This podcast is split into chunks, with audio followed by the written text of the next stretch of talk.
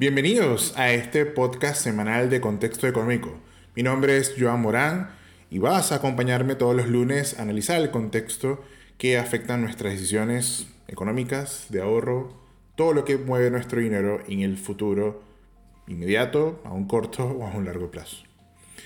Como bien la semana pasada lanzamos nuestro piloto, vamos a hacer un poco más de estructura a cuanto a este episodio y primer episodio de Contexto Económico. ¿no? Vamos a primero, antes de entrar en tema, vamos a destacar algunas noticias. Noticias que son importantes para eh, esta semana y que, bueno, seguramente van a dar que hablar y también nos va a dar contexto para la próxima semana. Primeramente, bueno, destacar que se han elevado en un 9% la cantidad de las exportaciones que han hecho acá en Chile, obviamente también debido a la alza del cobre, pero también sobre todo destacando el sistema de productos de alimento. ¿okay? Este, China ha, vuelto a demandar y muchos países que hacen relación con Chile han vuelto a demandar muchos de los productos, sobre todo en el área de alimentos. ¿no? Cuando hablamos del área de alimentos, hablamos de todos los alimentos.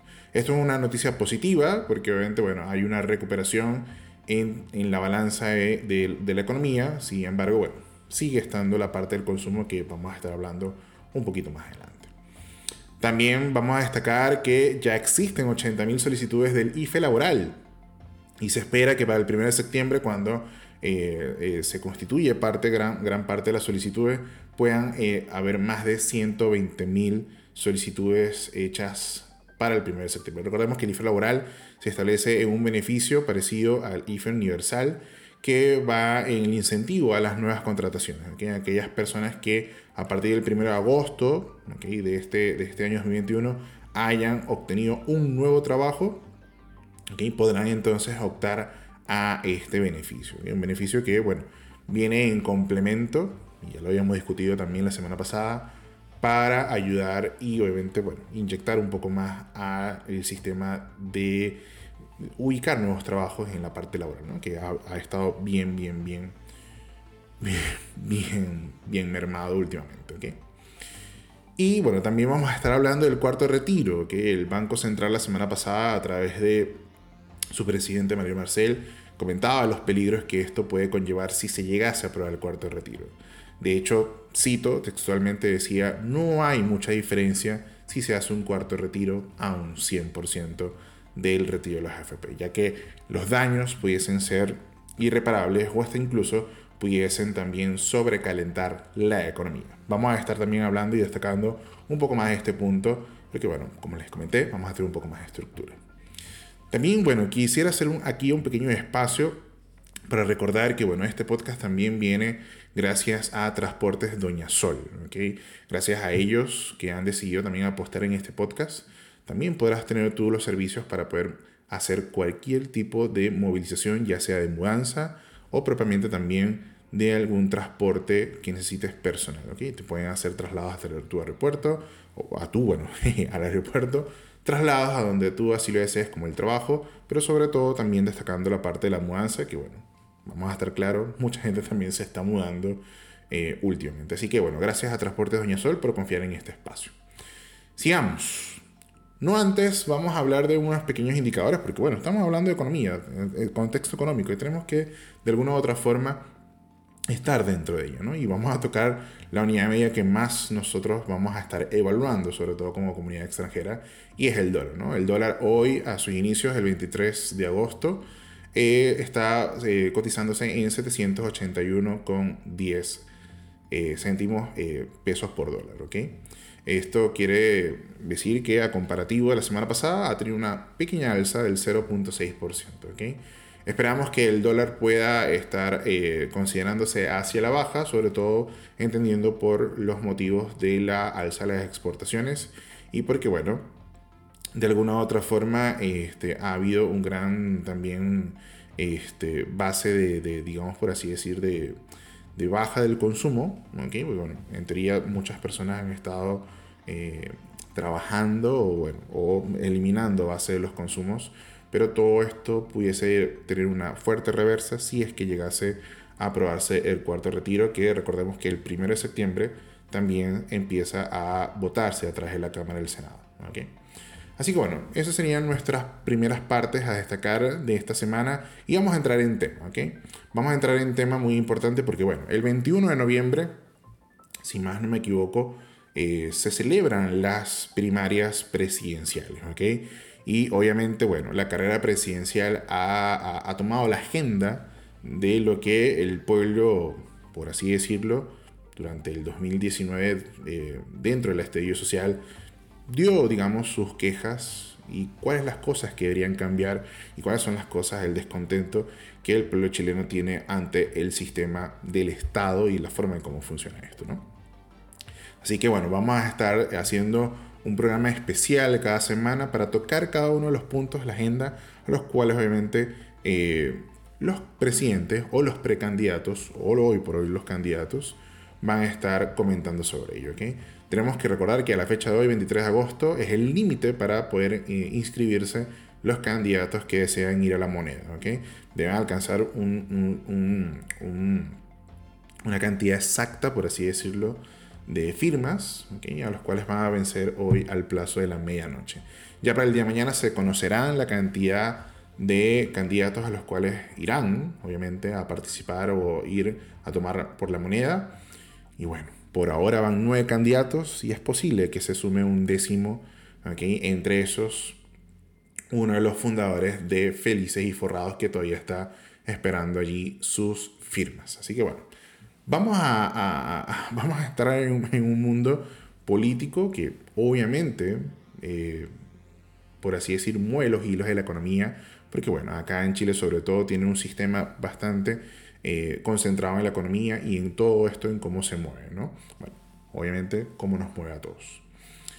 Una de las cosas o los puntos a destacar a los cuales eh, he considerado, sobre todo en los debates presidenciales que he podido observar, tenemos la reforma del sistema previsional, que es el punto que vamos a tocar el día de hoy. Obviamente tenemos una reforma tributaria, sobre todo los distintos impuestos a los cuales pueden crearse nuevos y obviamente para poder recuperar todo el gasto eh, público que ha tenido el Estado durante la pandemia, ¿no? Y sobre todo ahorrar para próximos eventos que ojalá no ocurran, ¿no? Como otra pandemia o, bueno, desastres ambientales, que es otro de los reformas de los recursos ambientales, ¿no? Poder cuidar un poco más el agua, eh, digamos, reconocer aquellos, eh, digamos, eh, tener ciertos estímulos, ciertos limitantes, sobre todo aquellos recursos no renovables, sobre todo como bueno, el agua, que es el más importante y el que más sufre acá en Chile. ¿no? También la reforma institucional, una reforma en la cual eh, quieren cambiar el sistema, la forma en cómo el Estado llega a las personas y que las personas puedan confiar más en ello. ¿no? Recordemos que este, hace como dos meses, tres meses, eh, hubo una encuesta donde eh, se, estableció que las personas, o el pueblo chileno, o las personas en general que conviven aquí en Chile, eh, tienen una base de confianza entre un 10 a un 9% sobre el Estado. Es decir, es muy bajo lo que se confía en el Estado y las decisiones que toma. ¿no? También va a haber, obviamente, una reforma en el sistema económico, en todo esto, en cómo se mueve, y esto también va a estar aliado con la Convención Constituyente. Así que vamos a hacer unos programas especiales durante toda estos lunes eh, venideros y vamos a tocar eh, eh, superficialmente, porque tampoco queremos hacer largo todos estos episodios, cada uno de los temas que también son de interés para ti, sobre todo si has considerado migrar o no, o simplemente quedarte aquí, aquí en Chile. ¿okay? Así que bueno, es muy importante entender todo este contexto. Primeramente, primeramente es algo que, que, que también quiero destacar, es que para poder entender la base, el sistema de, pensiones que hoy por hoy aquí existe en Chile, y es lo que se busca reformar o se ha buscado reformar hace un tiempo, primero hay que entenderlo. Eh, no podemos eh, ser, por así decir, loros que repiten que, sobre lo que se escucha. ¿no? Lo ideal es investigar, poder tener de alguna u otra forma un cierto índice de análisis y de, crítica hacia atrás del sistema, pero obviamente para eso hay que reconocerlo.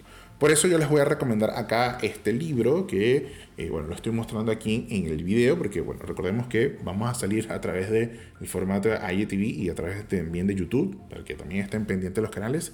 Y vamos, voy a recomendar este libro, ¿no? Este libro se llama Las AFP en 100 preguntas, ¿ok? Esto es una guía práctica de la autora Marisa Cominetti y el autor Manuel Fernández, ambos periodistas este, y bueno, destacados personas este, dentro del rubro de investigación, donde ellos han creado esta guía práctica para poder entender, desmitificar, eh, poder aclarar sobre todo el sistema que tan complejo hoy por hoy existe. ¿no? Así que lo ideal es que podamos, por favor, en la medida que puedan conseguirlo, este, voy a ver si puedo dejarles algún link donde alguna librería conseguirlo. También existe también en la parte de lo que sería eh, los libros digitales. ¿ok?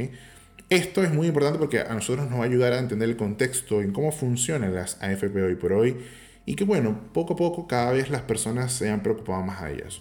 No es una mera suerte de que este libro haya salido antes del estallido social. ¿okay? Su primera edición fue en el 2019 y bueno, obviamente fue uno de los libros este, más demandados por la sociedad para entender cómo funciona el sistema de capitalización. ¿okay? ¿Qué quiere decir con un sistema de capitalización? Bueno, estamos hablando de que la AFP lo que hace finalmente eh, es una administradora de los fondos de las pensiones, aquí de las pensiones futuras que vamos a tener nosotros los que hacemos vida acá en Chile, si es lo que obviamente queremos quedarnos acá en Chile. Pero básicamente lo que hace el sistema de pensiones o a través del AFP es un organismo creado por el Estado a través del proceso de licitación. Es decir, estos son, eh, son sociedades privadas, son organismos privados que licitan a través del Estado para poder entrar en el sistema, ¿okay? administrar los fondos de los trabajadores y trabajadoras para obviamente poder, eh, digamos, de alguna otra forma, eh, claro, digamos, rentarlo. ¿no? ¿Qué pasa? Los procesos de, renta de capitalización a través de los sistemas de la AFP están establecidos por una norma, ¿ok? Norma que este, ya tiene un poco más de 30 años de haberse creado, bueno, incluso, sí, 30 años de haberse creado, y que bueno, obviamente es un sistema que es nuevo, ¿ok? Eh, también sistema que se ha instalado en otros países, este, digamos, en el mundo, de alguna u otra forma en copia de lo que hace hoy por hoy Chile, o obviamente de la inspiración que pudo haber obtenido de otras latitudes. ¿no? En el caso latinoamericano son muy pocos los países que funcionan bajo el sistema de capitalización. Obviamente el vecino más próximo, Perú, es uno de aquellos que funciona con este sistema. ¿okay? Un sistema algo parecido, pero que tiene obviamente sus grandes diferencias en cuanto a lo que se obtiene finalmente, ¿no? que es lo más criticado de todo esto. Ahora bien, ¿qué debemos nosotros entender basado en, el proceso de, la capitalización? ¿Qué es, qué es capitalizar el ahorro? ¿okay?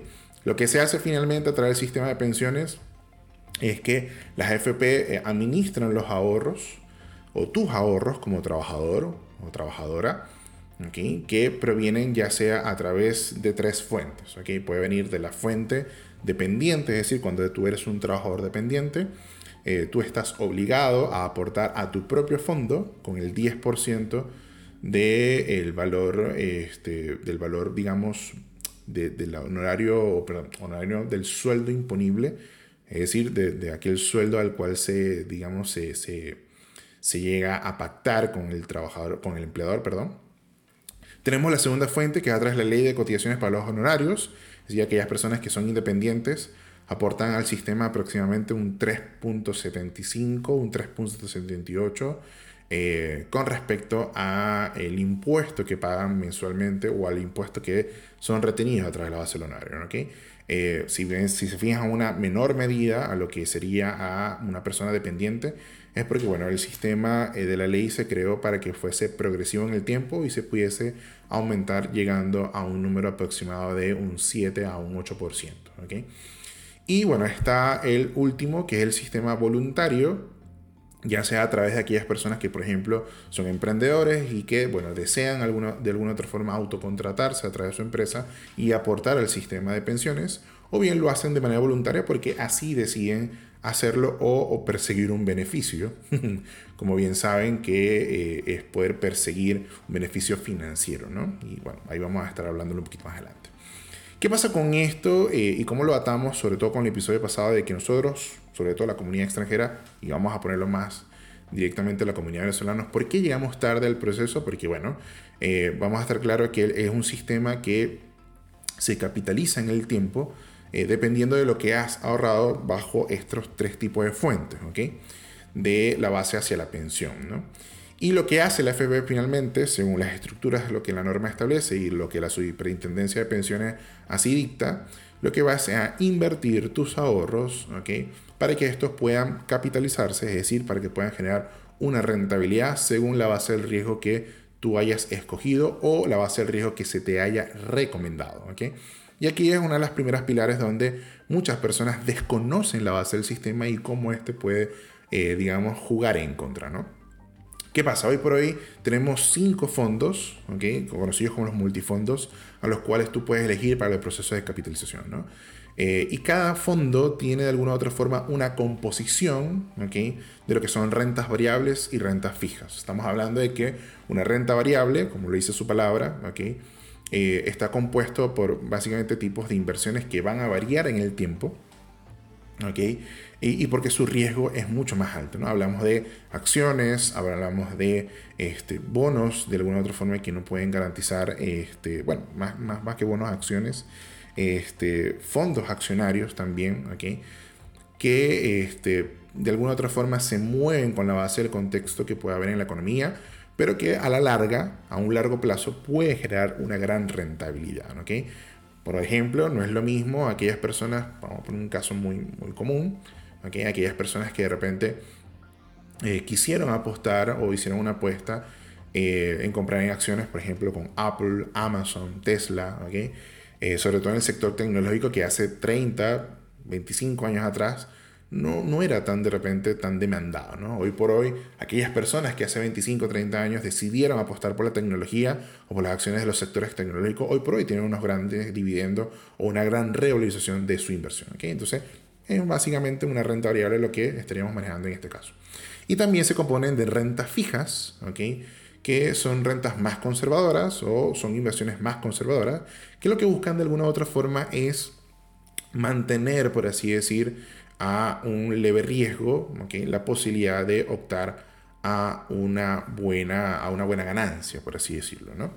Eh, si bien las rentas fijas también pueden tener eh, algunos sistemas o bases de riesgo o medirse por riesgo, normalmente no son tan eh, riesgosas como las rentas variables. Entonces, ¿qué pasa? Cada, cada multifondo del A al D, ¿okay? al AE, perdón, se compone obviamente por un porcentaje de qué es lo que más se invierte. Si se invierte más en renta variable versus a la renta fija. Si partimos desde la, obviamente hay más presencia de la renta variable que la renta fija y así se va degregando hasta llegar al el multifondo E o al fondo E, donde finalmente este, conlleva de alguna u otra forma una mayor renta eh, fija que obviamente una renta variable. Ahora, ¿qué pasa? Porque nosotros tenemos que escoger en el, en el fondo en el cual nosotros vamos a estar o cuánto o dónde van a estar nuestros ahorros es importante. ¿Por qué? Porque vamos a estar claros. Una de las cosas muy importantes que también se coloca acá dentro de este libro es la edad a pensionarse. ¿no? La edad a pensionarse es para los hombres a los 60 años, ¿ok? Eh, perdón, a los 65 años y para las mujeres a los 60 años de edad. ¿ok? ¿Qué pasa? Obviamente, entre más tiempo tú pases en el sistema de capitalización, existe la gran posibilidad de que tú puedas eh, obtener una buena pensión digna. Pero que también contrasta en algo que ha sido muy discutido últimamente y que puede ser algo muy fundamental para la reforma previsional, que es que las AFP o el sistema de pensiones que hoy por hoy existe, tú puedes elegir de qué forma o cuáles las dos formas quisieras tú obtener tu jubilación. Hay una forma que es la renta del retiro programado, donde finalmente lo que se hace es, bueno, vamos a contar el fondo que tú tienes y vamos a dividirlo sobre el promedio de la edad a cual tú puedes vivir, ¿ok? Y el promedio de edad acá en Chile es alto, estamos hablando de entre 100 a 105 años de edad, en el cual una persona, según estudios, puede, este, digamos, vivir, si tiene una calidad de vida mínimamente buena. Hay casos de que han ocurrido, sobre todo en el sur, he visto casos de personas que han llegado a los 100 años, 102 años, incluso hay personas que hasta un poco más, ¿no? Entonces, claro, estamos hablando de que son 40 años, en el caso de una mujer, 45, 40, sí, 40 años, también en el caso del hombre, en el cual se estaría obviamente dividiendo eh, la base de, este, de esta jubilación a percibir, ¿no? Entonces, ¿qué pasa? Que si tú apenas ahorraste 20 años de trabajo, 30 años de trabajo, claro, obviamente el sistema de pensiones te va a repartir por mucha más la cantidad a jubilar por la que habrías recibido. Por eso algunas personas prefieren la segunda, que es basada en la renta vitalicia, ¿no? donde finalmente pasa aquí de una FP a un sistema de aseguradoras, donde finalmente estas aseguradoras lo que van a es administrar este fondo, ¿okay? pero van a tratar de alguna otra forma generar una mayor, por así decir, pensión ¿okay? basada en la base de un seguro. Es decir, una vez que tú falleces, ¿okay? El seguro finalmente cumple con su deber y bueno, ahí es donde eh, en algunos casos, vuelvo y, y, vamos a hacer aquí un disclaimer, no soy un experto totalmente, todo esto es aprendido a través de la base de la lectura. Eh, se establece, obviamente, y cierra paréntesis, que estos seguros o estos fondos podrían perderse o quedarse basados en la aseguradora. ¿no?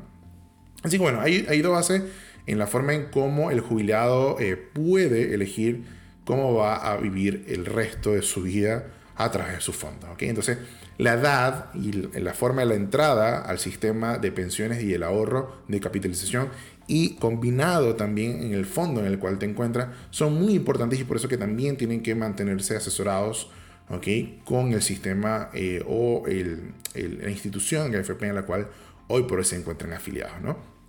Entonces, aquí esto eh, es muy importante tenerlo en cuenta. ¿no?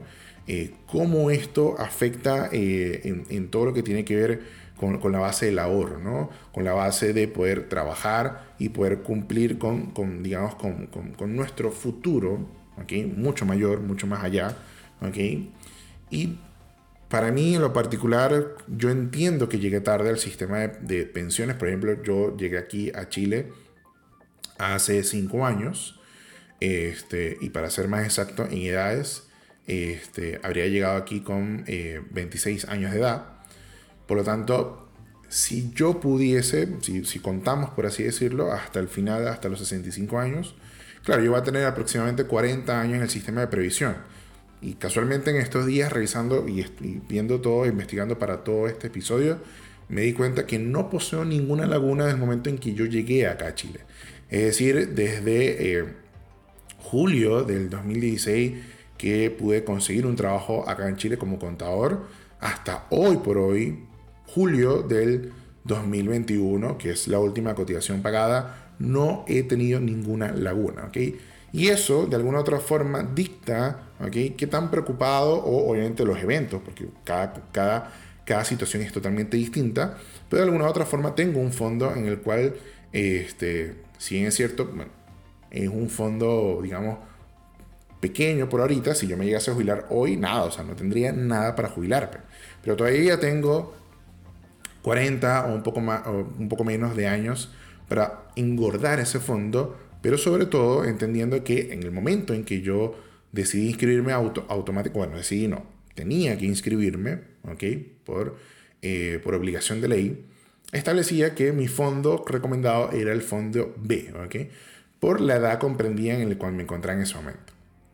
Hoy por hoy yo decidí hacer un cambio en el fondo A porque si bien este fondo es mucho más riesgoso y yo puedo perder base de lo que es el, eh, proceso de capitalización por, el riesgo, eh, por ahora yo no considero irme en un corto ni mediano plazo de Chile. Por lo tanto, estoy considerando y apostando más al futuro. Así que esto es muy importante si tú deseas o no quedarte acá en Chile, porque recordemos que a nosotros los extranjeros al no estar nacionalizados, podemos hacer el 100% de los retiros de los fondos siempre y cuando bueno, tengamos de alguna u otra forma eh, ciertos requisitos a cumplir como el título profesional. Así que esto es muy importante entenderlo y por eso vuelvo a recomendar y aquí a recordar que por favor, si pueden ubicar el libro, traten de, eh, eh, digamos, leerlo. Hay muchos, hay muchos libros eh, hay libros más, más polémicos que hablan sobre todo del fin del sistema de pensiones como hoy por hoy lo conocemos. Y aquí esto lo voy a atar entonces con qué podría pasar o qué es lo que debería pasar.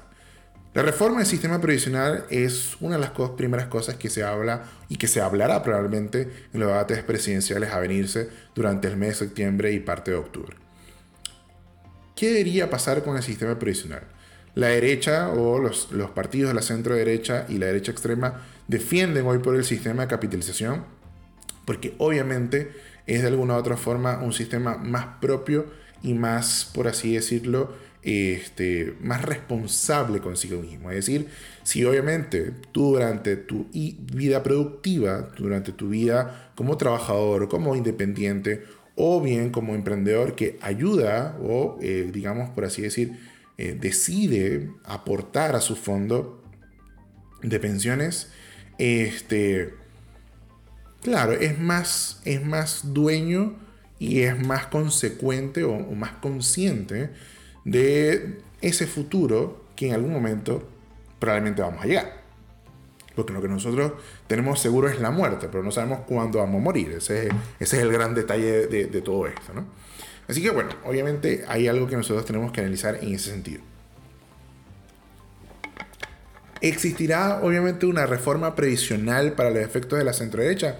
Sí, existe una gran posibilidad existe una gran posibilidad y se obviamente de aumentar el pilar contributivo. ¿Qué quiere decir con esto? De que el Estado pueda también aportar para que aquellas personas que llegaron tarde al sistema de pensiones puedan obtener de alguna u otra forma este, un beneficio sobre el Estado y poder mejorar la base de su pensión. ¿no? Pero, ¿qué pasa con el lado de la izquierda? ¿Qué pasa del lado con el centro izquierda o la izquierda extrema? Bueno, también se analiza mucho el hecho de eh, morir o, acabar con las AFP, pero no es por porque están en contra, entre comillas, voy a hacer aquí un poquito el diablo, eh, en contra del sistema o de las AFP, sino del sistema de pensiones como está instaurado. ¿no? Por ejemplo, en el programa eh, político de Gabriel Boric se abre el sistema fin de las AFP y crear una AFP estatal, ¿okay? basado también en el sistema de capitalización, pero que esto lo va eh, digamos, administrar el Estado. Yo en lo particular, eh, yo no estoy muy, muy a favor de esto, porque ¿qué va a pasar finalmente si el Estado llegase a ser eh, un sistema de capitalización? ¿Tendrá a las personas correctas, sin vicios, a las cuales a la confianza del Estado se le suma, de poder generar buenas rentabilidades? ¿O que finalmente, bueno, puede ser un gran tema y más bien quedarse con el dinero de las personas? Eso está en un debate muy, muy, muy fuerte. Pero la izquierda más conservadora, entre comillas, lo que busca es de alguna u otra forma apoyar a las personas en el sistema de la jubilación, pero creando un sistema de aporte en el cual, bueno, yo puedo debatirlo. Si comparamos sistemas de pensiones en países latinoamericanos o incluso en el resto del mundo, Chile es uno de los países donde el empleador no aporta directamente al sistema de pensiones o para el pilar contributivo. ¿Qué quiere decir con esto? Por ejemplo, si lo comparamos a Venezuela, el, trabajador en Venezuela aporta a su fondo de pensiones, o mejor dicho, al sistema de reparto, que es muy distinto al de Chile, y la empresa también aporta en menor medida que el trabajador a ese mismo sistema de reparto. ¿Qué es lo que debería ocurrir acá en Chile? ¿O cuál sería, digamos, uno de los, análisis a tener en cuenta que pudiese entrarse en eso? Esa discusión no es nada nueva. Hace cinco o un poco más de tiempo se habló finalmente de ese proceso de lo que era eh, eh, aportar al sistema eh, del pilar contributivo. Establecían que las empresas gradualmente pudiesen sumar a un 0.5% hasta llegar a un 6% en este, en este pilar de contribución para de alguna u otra forma ayudar a las personas que se estarían jubilando. Yo en lo particular, yo cambiaría ese, ese fondo a donde se dirige, donde se dirige y pudiera de alguna u otra forma este, decidir eh, que, que pudiese haber un mix, ¿no? Eh, que pudiese aportarse directamente a los fondos previsionales de cada trabajador o generar una especie de fondo eh, para cada uno de los multifondos o cada uno de los fondos para que pudiera recoger de alguna otra forma los impactos negativos que puedan existir. Es decir, que este, este dinero adicional que pudiese entregar las empresas por el hecho de tener los trabajadores, pudiese de alguna otra forma ser una especie de línea de fondo de emergencia para poder contribuir en ocasiones futuras a todo esto lo que estamos viendo. ¿no? igual es algo, es algo que puede estar en debate. Porque si me preguntas a mí del lado emprendedor, pudiese ser un costo adicional que las empresas probablemente puedan o no estar asumiendo. y que adicionalmente recordemos que acá en Chile normalmente se habla de un sueldo líquido. Entonces, por lo tanto, más allá de la base de lo que se haya o de lo que tú puedas generar, en sí, entre comillas, pudiésemos decir que las, digamos, los, este, los costos previsionales, como entendiendo en el tema que estamos hablando del de, eh, sistema de la pensión, lo está asumiendo la empresa. Es decir, si tú pactas un sueldo de 500 mil líquidos, si pactas un sueldo de 400 mil líquidos o incluso hasta mucho más, esto ya lo está asumiendo el empleado. Entonces, generarle una carga extra para el pilar contributivo pudiese en algunos casos no ser favorable, ¿no? Y aquí es donde el Estado tiene que tener un rol eh, más social, un rol un poco más, este, sí, digamos, e-, equilibrante para poder entonces de alguna otra forma no hacer quebrar empresas o que eh, también muchas empresas se limiten a contratar a nuevas personas porque tendrían que agregar mucho más. ¿no? Entonces, a todo esto es lo que nosotros tenemos que tener aquí en consideración. ¿no?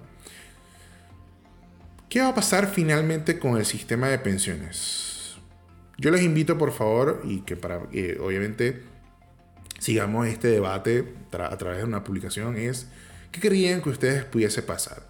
¿Debería suceder algo o simplemente, como diría en buen chileno, no estamos ni ahí con eso, ¿no? ¿Qué pasará con el cuarto retiro finalmente? Que eh, puede para algunos de la comunidad extranjera ser un gran beneficio, sobre todo si no pueden retirar este 100%.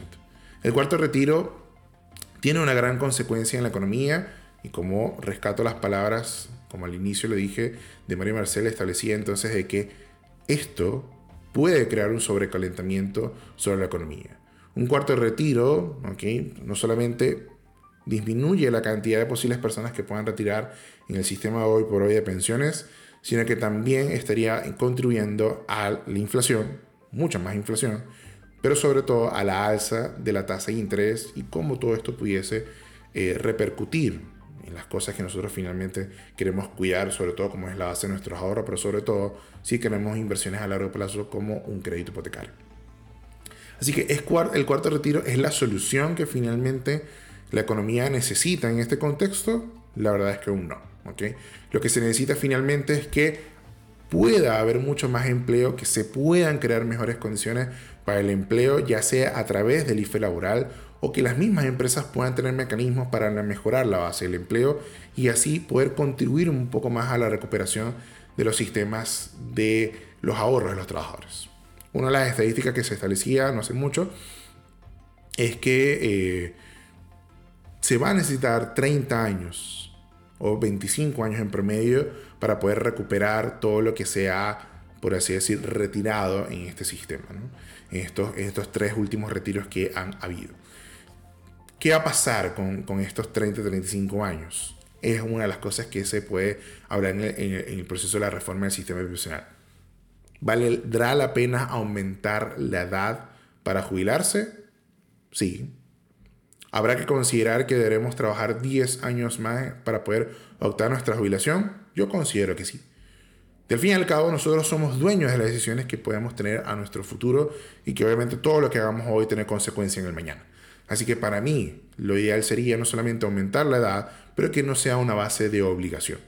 Cada quien es dueño de, las decisiones que toma, pero cada quien también tiene que asumir las consecuencias de ello. Hoy por hoy un sistema de reparto no sirve, sobre todo por las estadísticas de, natalidad versus la de mortalidad.